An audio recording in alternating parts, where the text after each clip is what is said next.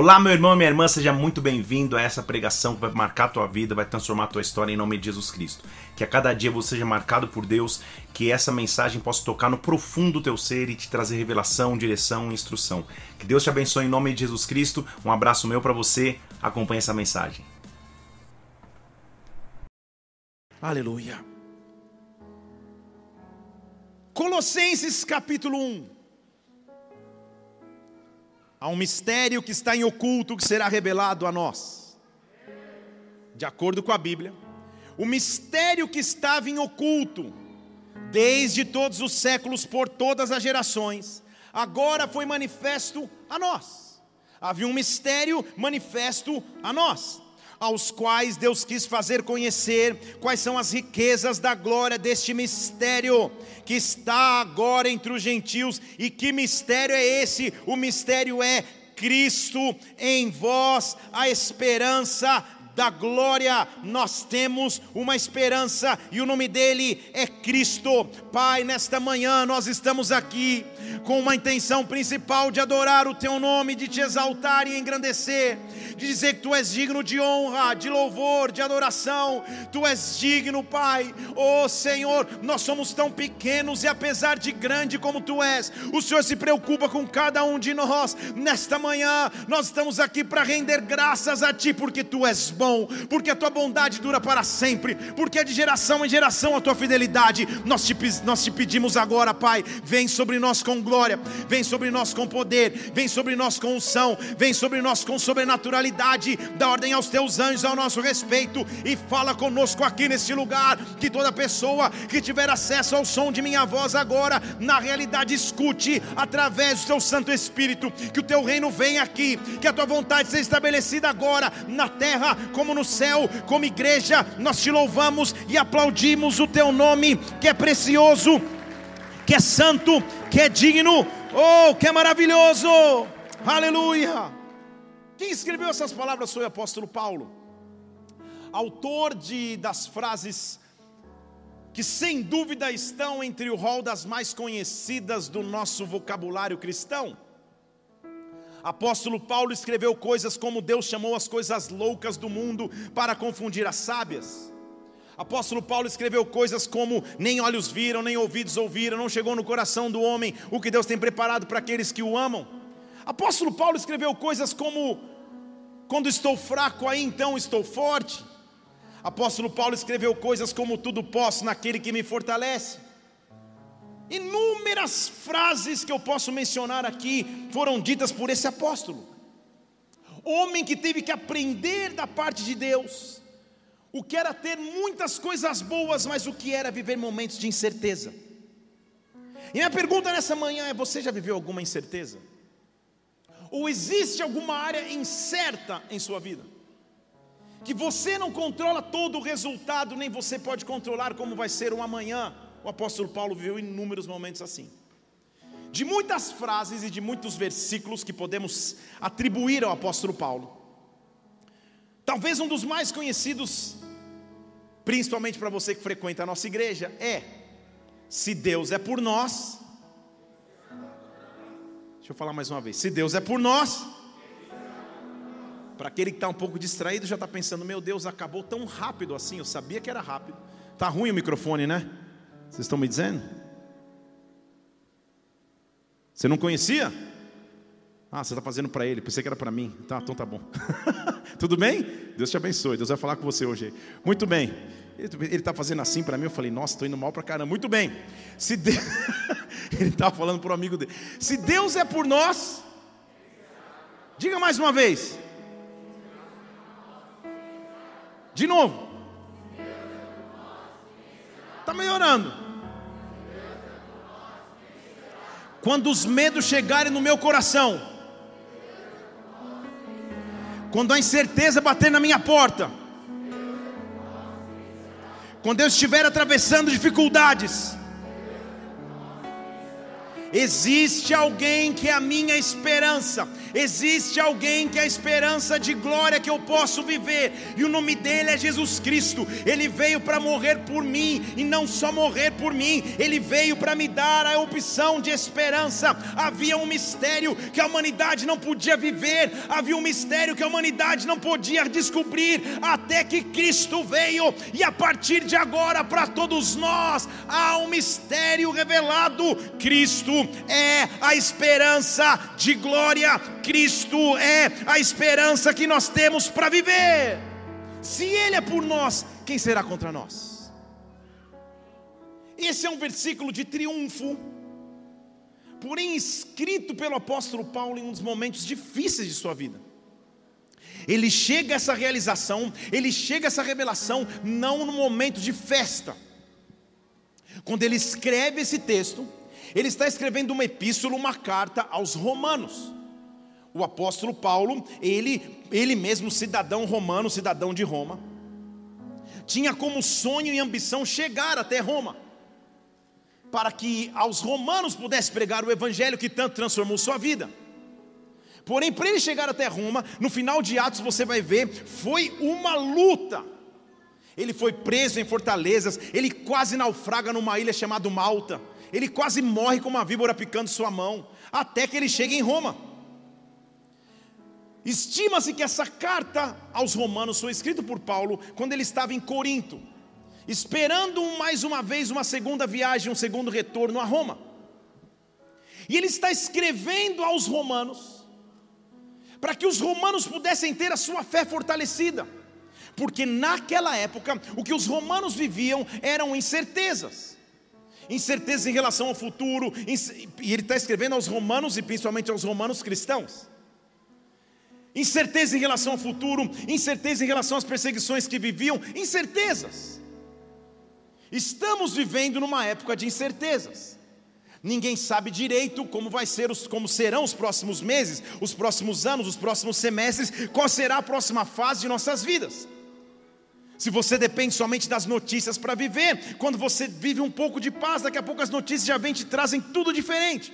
Quando você diz agora está tudo certo, ah, glória a Deus, estou tranquilo, ah, fui vacinado, ah, ou, ou, então já contraí, não vou não ter o vírus de novo, daqui a pouco vem a cepa do, do, do, de Manaus, a cepa da Índia, a cepa do Pernambuco, a cepa da Candangolândia, vem a cepa de tudo quanto é lado, você fala, meu Deus! Vão ter que evitar 280 vacinas para todas as cepas que existem na humanidade. É um tempo de incertezas. E num tempo de incertezas na sociedade, num tempo de incertezas nas coisas da minha vida, nas minhas emoções, nos meus pensamentos, nas minhas finanças, no meu ministério, só há uma esperança: Cristo em nós, a esperança da glória. Se Cristo for tudo em mim, eu tenho uma esperança para viver. Se Cristo for tudo em mim, eu tenho uma esperança para continuar caminhando. alguém ao som da minha voz que precisa receber nova dose de esperança, nova dose de fé, nova dose de crença de que Deus continua no comando, de que Deus continua no cuidado, de que Deus pode abrir portas que até então rabaseca tabassou estavam fechadas. Cristo em nós é a esperança da glória, o mistério que estava oculto, agora em nós está revelado. Eu tenho uma esperança, e o nome dele é Jesus Cristo, o meu Rei e o meu Senhor. Levante uma de suas mãos aos céus, que a esperança volte aos teus lábios que a esperança volte ao teu coração, que a esperança volte ao teu espírito. O mistério que estava até então oculto vem sobre nós. Cristo em nós é a esperança da glória. Dê um glória e aplauda ao Senhor neste lugar e adore-o. É por isso que Hebreus capítulo 6, já até preguei sobre isso aqui. Ele fala que nós temos uma âncora para nossa alma que nos segura no meio da tempestade. Estou falando de Hebreus capítulo 6, versículo 19. Nós temos uma âncora para a alma que é segura e firme, que penetra até o interior do véu, que nos faz chegar na presença de Deus. E lá nós vemos que tem um que foi feito sacerdote por nós, segundo a ordem sacerdotal de Melquisedeque, versículo 20. Nós temos uma esperança. O versículo 18 anteriormente ele está dizendo: há uma coisa imutável E isso é impossível para que Deus minta. Então vamos ter firme a nossa promessa. Vamos lançar mão da esperança que nos está proposta. Em meio às tempestades há uma esperança. Em meio às tempestades há uma âncora. Se Deus é por nós, fale como se você já tivesse pelo menos tomado café. Almoço é daqui a pouco. Se Deus é por nós que frase e que versículo e que afirmação forte do apóstolo Paulo. Porém, que contexto ele está escrevendo? Romanos capítulo 8 é um dos mais famosos trechos das Escrituras, onde o apóstolo Paulo discorre sua ideia de pensamento daquilo que estava vivendo. Se lemos, por exemplo, Romanos capítulo 8, versículo 1, é o momento que ele diz que não há condenação para aqueles que estão em Cristo Jesus. Se eu estiver em Cristo, eu não estou condenado. Se eu estiver em Cristo, eu estou salvo. Nada pode me condenar, porque eu ando com Cristo, Ele é a minha esperança. Neste contexto de incertezas, eu preciso ter certezas. Deixa eu voltar de novo aqui. A fase de nossas vidas que nós não sabemos e sabemos, sabemos e não sabemos. Uma hora eu quero isso, uma hora eu não quero aquilo, eu não sei direito, não sei de nada, mas sei de tudo, não sei, Senhor, incertezas. Uma coisa eu sei, Paulo está dizendo: não há condenação se eu estiver em Cristo. Se eu estiver em Cristo, não há condenação sobre a minha vida. Se eu estiver em Cristo, eu estou livre de todo mal. Se eu estiver em Cristo, eu estou no seu refúgio. E então eu tenho uma certeza. Uma certeza eu tenho. Versículo 18 ele diz: Eu tenho certo eu estou certo que as aflições do tempo presente não podem se comparar com a glória que vai nos ser revelada. As aflições que eu posso atravessar agora não se comparam com uma glória que será revelada a mim. Paulo está falando de aflições, e aflição para Paulo não é uma unha encravada, aflição para Paulo não é uma dor de cabeça, aflição para Paulo é apedrejamento, aflição para Paulo é naufrágio, aflição para Paulo é cadeia, aflição para Paulo é chibatada. As aflições que eu posso passar agora, eu tenho uma certeza, elas não se comparam com a glória que eu aguardo, com a glória que eu espero. Eu já tenho uma esperança, e quando eu me levanto com essa esperança, mesmo em meio à aflição, mesmo em meio à dor, mesmo em meio à luta, eu entendo então que na verdade a criatura aguarda com ardente expectativa, versículo 19, a manifestação dos filhos de Deus. Deus está levantando uma geração que apesar do tempo de incerteza, que apesar das lutas que passam individualmente, se levantam para dizer: essas aflições não se comparam com a glória, essas aflições não se comparam com a presença, essas aflições não se pregou, não se comparam com o teu poder. Ao meu lado, criaturas aguardando a manifestação dos filhos, a manifestação dos filhos. Deus vai levantar os seus filhos para que se manifestem nos locais de trabalho, nos locais de estudo, nos locais locais onde se serve ministerialmente, nos locais onde se habitam e se moram, há uma manifestação dos filhos preparando para se levantar, porque na hora que a humanidade vive incertezas, na hora em que eu sei, mas não sei, os filhos se levantam com autoridade para manifestar a glória, com autoridade para manifestar a esperança proposta. Qual é a sua esperança? Só de falarmos da glória de Deus, a atmosfera muda. Só de falarmos da glória de Deus, a atmosfera de glória vem. Só de falarmos da glória de Deus e da confiança que nós temos nele. Cristo em mim é a esperança da glória. Cristo em mim é a esperança da glória. Há uma criatura aguardando a manifestação dos filhos de Deus. E aí, Paulo vai definir como está a humanidade. Se você nunca esteve numa sala de parto,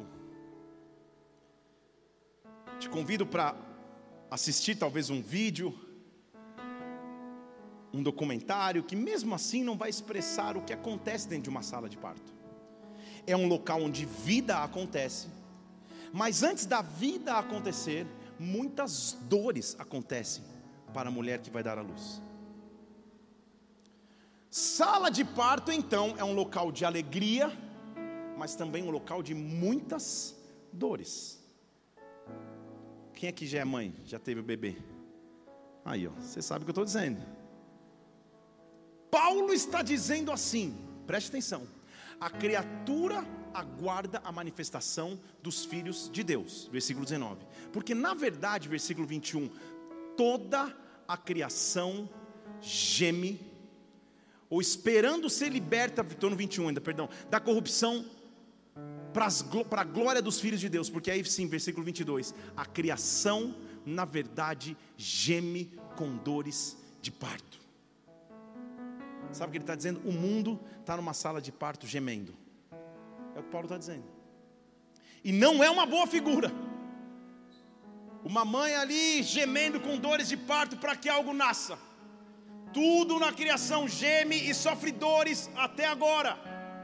As dores de uma, de uma parturiente, as dores de uma mulher que está para dar à luz, estão sobre o mundo. E não é exclusividade do mundo sofrer e gemer. Não é exclusividade do mundo passar por dores de parto. Na verdade, Paulo está dizendo, nós também, que temos a primícia do Espírito, nós também estamos com dores e gemendo. Todo mundo está sofrendo porque os tempos são incertos mas nós aguardamos, nós aguardamos a redenção do nosso corpo em adoção, porque sabemos que temos um Pai Você percebe o que Paulo está dizendo? Ele está mostrando assim: todo mundo está sofrendo, está todo mundo no mesmo barco, está todo mundo na mesma realidade. O mundo está em trabalho de parto, guerras, confusões, desastres naturais, guerras entre nações, tudo estava previsto na palavra, dores de parto é a mulher gemendo para algo nascer. Eu também, que tenho a premissa do Espírito, não vai achando que eu estou excluído, excluído disso, não, ele diz. Eu também. Mas o meu gemido é diferente. Você não entendeu? Deixa eu falar de novo em português, claro. Versículo 23: O meu gemido é diferente, porque eu sei que depois do meu gemido, depois das minhas dores, eu vou ser adotado adotado por um pai. Eu estou esperando a redenção do meu corpo. Em outras palavras, Paulo está dizendo do Maranata. Paulo está dizendo: o Senhor vem. Paulo está dizendo: as dores do agora não se comparam com aquele que vem para me buscar e me adotar como filho para sempre na eternidade. Eu não fico preso nos sofrimentos do mundo. Eu não fico preso nos sofrimentos do tempo presente. Eu não fico preso nas dores e nos gemidos. Eu sei que a humanidade sofre, eu sei que todo mundo está sofrendo, eu sei que parece uma sala de parto, mas eu espero algo maior. Sabe por quê? Eu fui salvo na esperança. Deixa eu falar de novo. Eu fui salvo na esperança. Ele diz assim, versículo 24: Porque foi na esperança que eu fui salvo. Agora, esperança que se vê, não é esperança. Porque se alguém já vê, como pode esperar? É profundo isso que Paulo está falando, gente. Que na hora das dores de parto, do gemido, na hora que está doendo, você não consegue ver esperança nenhuma, mas mesmo assim você aguarda. Há dois tipos de dores, fisicamente falando. Há uma dor que você sente, que talvez seja crônica, e ela parece não ter propósito nenhum, a não ser mostrar que tem algum, algum órgão do teu, do teu corpo doendo. Você tem que suportar as dores, tomar medicamentos, às vezes não consegue, e elas parecem que nunca vão ter fim, elas são crônicas. A dor de parto, apesar de ser intensa, ela é uma dor que tem data, hora, momento para acabar, e ela é uma dor que leva para uma recompensa. O que Paulo está dizendo é: esta dor momentânea não se compara com o momento que algo novo vai nascer. Essa dor momentânea não se compara com o um novo ciclo que Deus está gerando na minha vida. E para uma mulher grávida, principalmente, quando as dores começam a aumentar, quando as contrações diminuem-se, quando a dor está aumentando, é sinal de que vai doer, vai ser um processo dolorido talvez, mas no final ela vai ter um bebê nos braços, e esse bebê, ao olhar para os seus olhos, ela vai dizer: valeu a pena, valeu a pena as dores, valeram a pena os meses carregando um bebê, valeu a pena gestar algo novo, porque quando quando o novo de Deus vem, este novo é muito melhor e mostra que as dores tinham um propósito. O que ele está dizendo é: a humanidade geme, mas geme sem propósito. A humanidade passa dores e não sabe aonde recorrer. Eu passo as mesmas dores, mas eu estou aguardando a adoção como filho. Eu estou aguardando os braços do meu pai. Esta é a minha esperança. Então, se nós esperamos o que não vemos, com paciência, ou esperamos, versículo 25: se eu espero sem ver, eu aguardo com paciência.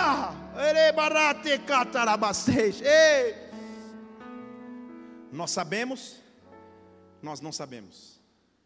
Tempos de incerteza. Paulo começou dizendo: Eu tenho certo por mim, certeza, que as aflições de agora não se comparam com depois. Versículo 22 ele diz também: Porque nós sabemos, está todo mundo sofrendo. A criação toda está gemendo com dores de parto, ele diz no versículo 22. Nós sabemos, mas ao mesmo tempo não sabemos. Estão aqui comigo? Porque nesse cenário de dores, é dor de parto, é eu sofrendo dor também. Sabe o que ele diz assim, versículo 28, 26, perdão. O Espírito nos ajuda nas nossas fraquezas, porque nós não sabemos. Sabemos ou não sabemos? Percebe o que Paulo está dizendo? Porque nós não sabemos orar como convém. O que Paulo está dizendo é que as dores cresceram tanto que eu tenho certeza que, tá, que eu estou passando dor, mas eu não sei nem o que pedir, eu não sei nem o que falar, eu não sei nem como orar. E quando eu não sei, aí eu estou fraco. Nesta hora, o Espírito Santo intercede por mim. Nesta hora, o Espírito me ajuda. Nesta hora, o Espírito vem sobre mim. Nessa hora, as mãos de Deus se colocam sobre as minhas. Nessa hora, o Senhor me levanta com o seu braço forte. Porque aí Paulo vai ter. ah, meu Deus, olha a profundidade desse texto. Aí Paulo vai oferecer a troca de gemidos de dores. Ou você fica gemendo igual a criação com dores sem propósitos, ou você vai para o gemido inexprimível que o Espírito Santo está fazendo ao lado do Pai. Com quem você quer gemer, a escolha é tua. Ou eu vou para a presença de Deus, para a glória dele, dizer: Senhor, eu não sei orar, me ajuda. Eu não sei buscar, me ajuda. Eu não sei mais o que fazer, me ajuda, me ajuda. O Espírito Santo, nesse próximo ciclo da tua vida, está vindo em teu auxílio, está vindo te ajudar. Senhor, eu já nem sei o que pedir, eu já nem sei o que fazer. Eu sei que eu passo passo dores, mas eu não sei a resposta. O Espírito te ajuda, o Espírito te ajuda. Deixa eu dizer de novo: o Espírito te ajuda. Levante uma de suas mãos aqui. Você vai ver nessas semanas que vão entrar. O Espírito vai te ajudar a que fazer, ao que pedir, a como responder, a como se comportar, a quem contactar. Deus vai abrir portas que estavam fechadas, vai fechar portas que estavam abertas. Deus vai te dar sabedoria e estratégia para que esta das dores, que eram dores sem propósito, se transforme em dores de oração na presença do Pai. Oh! Gemidos inexprimíveis. É a figura bíblica de uma movimentação espiritual. Então o que ele está dizendo é que no mundo espiritual não tem nada parado. Você pode estar vivendo incerteza no momento que você sabe e não sabe. Igual Paulo está aqui, eu sei, tem coisas que eu sei, tem coisas que eu não sei. Mas lá no espírito tem gemidos e Paulo, com toda a revelação que ele tinha, ele fala: Cara, esses gemidos eu não consigo discernir, não dá para discernir, não dá para entender, é inexprimível. Sabe o que ele está sentindo? Ele só está vendo um movimento, porque a Bíblia diz que no princípio a terra era sem forma e vazia, e o Espírito de Deus se movia sobre a face das águas. Ele estava esperando o momento que ele, ia, que ele ia dizer: haja luz, e houve luz. A Bíblia diz que Moisés estava diante do mar vermelho, de repente começa a soprar um vento oriental e o mar vermelho se abre. A Bíblia diz que os apóstolos estavam reunidos em Atos capítulo 2, no cenáculo, e de repente começa um vento e o Espírito Santo vem e derrama sobre ele como línguas de fogo. O que Paulo está tentando descrever com palavras humanas sem conseguir é que o Espírito Santo continua em atividade, o Espírito Santo continua se movendo. O que você clama a Deus e continua chegando na presença do Pai, o que você clama a Deus continua chegando na presença do Todo-Poderoso. Nesta manhã, entenda: alguém que, mesmo quando te faltam palavras, mesmo quando você não sabe o que pedir, Ele geme por você, ele geme por você. Eu não vou ficar no gemido do mundo, eu não vou ficar nas dores de parto sem propósito do mundo. Eu vou para a sala do trono de Deus, onde há gemidos inexprimíveis ao meu favor. Há alguém que não para de interceder por mim. Há um advogado junto ao Pai. E há um Espírito intercedendo com gemidos inexprimíveis. Oh, e aí?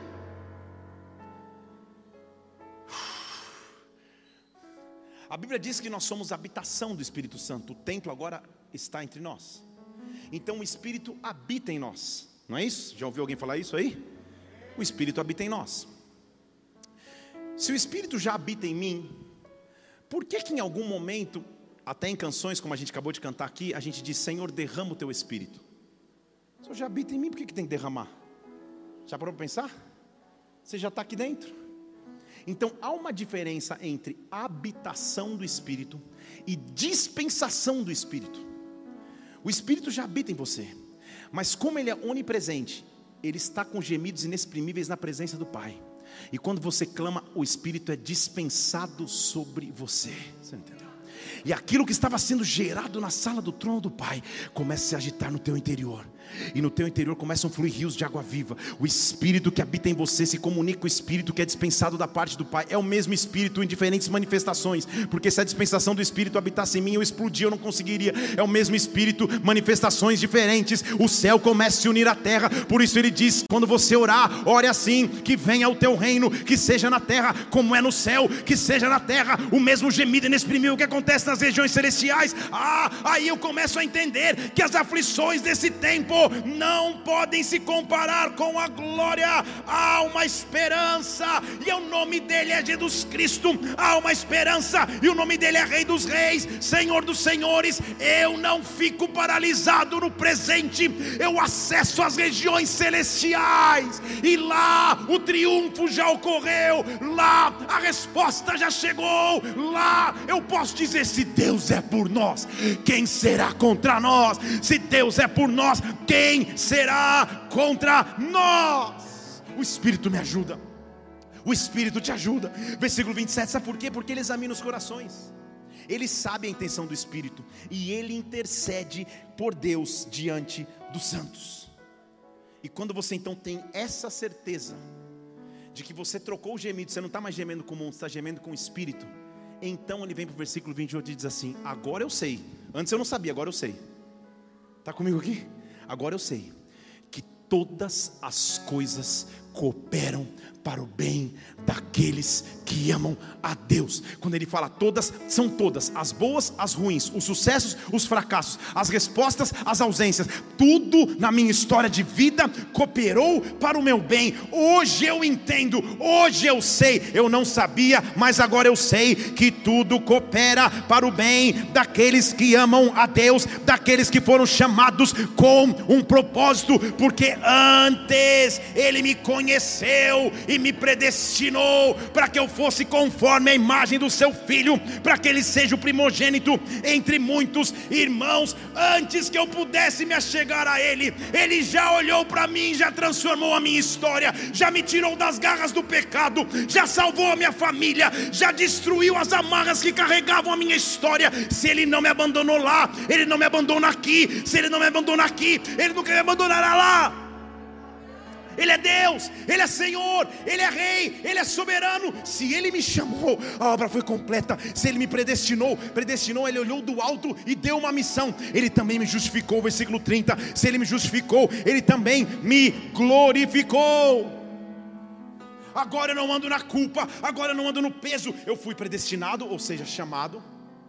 Eu fui justificado, apagou os meus pecados, eu fui glorificado. O Espírito Santo habitou em mim neste cenário, então eu posso dizer, versículo 31, se Deus é por nós, quem será contra nós? Você entendeu? Só que ele vem, pode deixar o versículo 31 na tela, por favor, para mim. Antes ele faz uma pergunta: O que, que nós diremos diante dessas coisas? Que coisas que ele está falando? As que eu acabei de explicar. Que a terra geme com dores, que eu estou vivendo aflições, mas não se podem comparar com a glória, de que eu não sei como pedir, mas o Espírito me ajuda. O que, que eu posso dizer diante do cenário que eu vivo hoje? Uma coisa eu posso dizer: se Deus é por nós, quem será contra nós? Se Deus é por nós, quem será contra nós? Na verdade, até o filho dele passou sofrimentos, ele vem dizendo no versículo 32: se nem ao próprio filho dele ele poupou, como que ele também não daria todas as coisas para nós, sofrimentos e vitórias? Porque eu estou reclamando de sofrer, se até o filho dele sofreu, eu também vou passar por sofrimentos, mas eu passo com um entendimento: se Deus é por nós, quem será contra nós? Nada que eu atravesse é maior do que esta afirmação, nada que eu atravesse é maior do que esse cuidado que Deus tem por mim. Na verdade, ele diz: quem intentará acusação contra os escolhidos de Deus, versículo 33, é Deus que os justifica quem nos condenará? Cristo morreu, ressuscitou e, e agora está à direita de Deus, intercedendo por nós. Não importa a luta que eu passe, não importa a dificuldade que eu atravesse, quem, versículo 35, nos separará do amor de Cristo? Seria a tribulação, a angústia, a perseguição, a fome, a nudez, o perigo, a espada. Na verdade, eu sei que eu sou como uma ovelha todos os dias condenada à morte, versículo 36. Eu sou como uma ovelha que está indo para o matadouro, mas eu agora aprendi, agora eu sei que todas as coisas, em todas as coisas, nós somos mais do que vencedores por meio daquele que nos amou.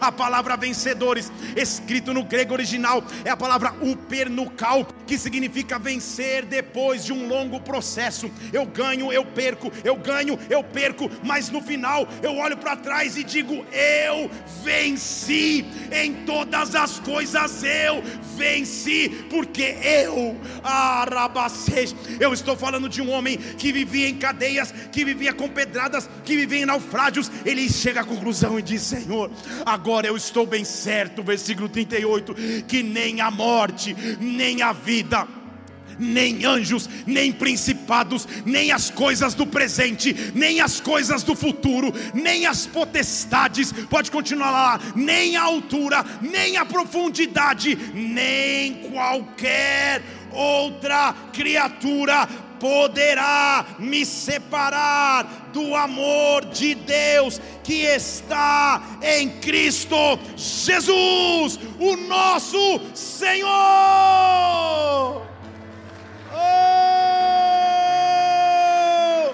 Ele é Rei, Ele é Senhor. Se Deus é por nós, quem será contra nós? Os sofrimentos desse mundo não se comparam com a glória que Ele revelou sobre nós. Oh! Feche seus olhos aqui nessa manhã.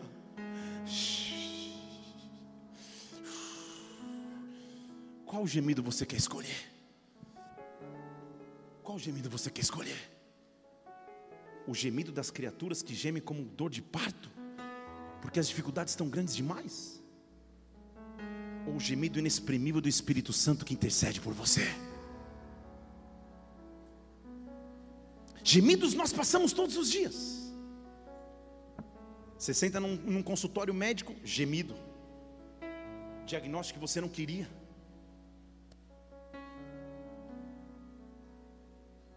Você enfrenta um desemprego? Você enfrenta uma incerteza? Quais são as incertezas que estão diante dos teus olhos agora? Eu sei, Senhor. Antes eu não sabia, mas agora eu sei. Que em todas as coisas eu sou feito mais do que vencedor por meio daquele que nos amou. Sabe o que eu quero te propor nessa manhã? Se renda, se entregue. Render-se a dizer: Senhor, não são mais as minhas forças, não é o meu jeito de fazer, não é o meu jeito de ser, é o teu jeito, Pai, é o teu jeito. O Espírito Santo está aqui. Nós vamos começar a adorar ao Senhor aqui. E talvez você queira ficar em pé no teu lugar, no teu lugar, levantar as tuas mãos. Talvez você queira se ajoelhar no teu lugar. Talvez você queira ficar sentado. Fique na liberdade do Espírito Santo agora, mas se renda na presença dele, porque quando você se rende, ele se levanta. Quando você se rende, ele se manifesta. Vamos nos render diante dele. Vamos nos render diante dele. Eis-me aqui, Senhor. Espero que através dessa mensagem você tenha sido marcado profundamente pelo Espírito Santo, sua vida seja impactada e transformada, viu? Tem muitas outras pregações aqui no YouTube, Felipe Parente. Faz o seguinte, inscreve-se no canal também para que você sempre receba os alertas das pregações assim que elas acontecerem. Que Deus te abençoe. Até a próxima. Fica na paz do Senhor.